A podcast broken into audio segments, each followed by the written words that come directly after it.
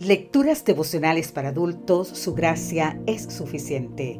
Cortesía del Departamento de Comunicaciones de la Iglesia Dentista del Séptimo Día Gascoy en Santo Domingo, capital de la República Dominicana. En la voz de Sarat Arias. Hoy, 10 de octubre, justo y el justo. Primera Timoteo capítulo 2, versículo 3 y 4 nos dicen, esto es bueno y agradable delante de Dios nuestro Salvador, el cual quiere que todos los hombres sean salvos y vengan al conocimiento de la verdad. Pablo apela a que se hagan peticiones, oraciones y súplicas y acciones de gracias por toda la humanidad. ¿Por qué? Los argumentos son simples y contundentes. Dios quiere que todos los hombres sean salvos. Constituido heraldo para transmitir un mensaje real, y enviado por voluntad de Dios y maestro discipulador de los gentiles, es decir, de todas las naciones. Pablo acepta el desafío. Early y Justo habían formado una linda familia. Él llegó a ocupar altas responsabilidades en las Fuerzas Armadas de Brasil.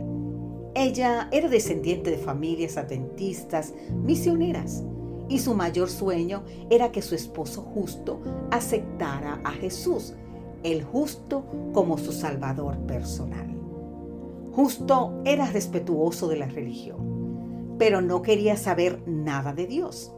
Durante 30 años, Early oró, clamó y suplicó por un milagro de Dios. También lo hacía para que sus hijos Pedro, Isabela y Marcio se afirmaran en el Señor tuvimos la oportunidad de conocer a esta familia maravillosa. Fueron invitados a participar de un grupo pequeño que teníamos parte de las familias de la División Sudamericana. El estudio de la Biblia, las oraciones, la confraternidad y sobre todo el amor y el poder de Dios fueron cumpliendo los sueños de Early. Justo el esposo de Early tomó su decisión y fue bautizado. Pedro, su hijo, afirmó sus pasos en la fe y fue a estudiar teología. ¿Y sabes qué? Hoy es pastor, sirviendo al Señor y su iglesia junto a su esposa Cecilia.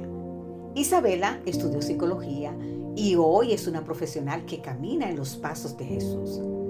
Por Marcio la familia sigue orando. Pablo dice, vamos a orar por todos, pero sobre todo vamos a orar para que todos se salven. Vivimos en los momentos más solemnes de la historia de este mundo. La suerte de innumerables multitudes está por decidirse. Debemos velar, obrar y orar por si este fuese el último día que se nos conceda. ¿Qué necesitamos? Necesitamos humillarnos ante el Señor, ayunar, orar y meditar mucho en su palabra. Debemos tratar de adquirir actualmente una experiencia profunda y viva en las cosas de Dios, sin perder un solo instante.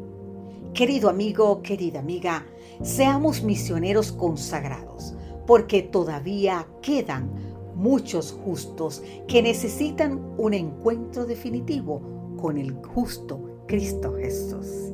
Que Dios hoy te bendiga en gran manera. Amén.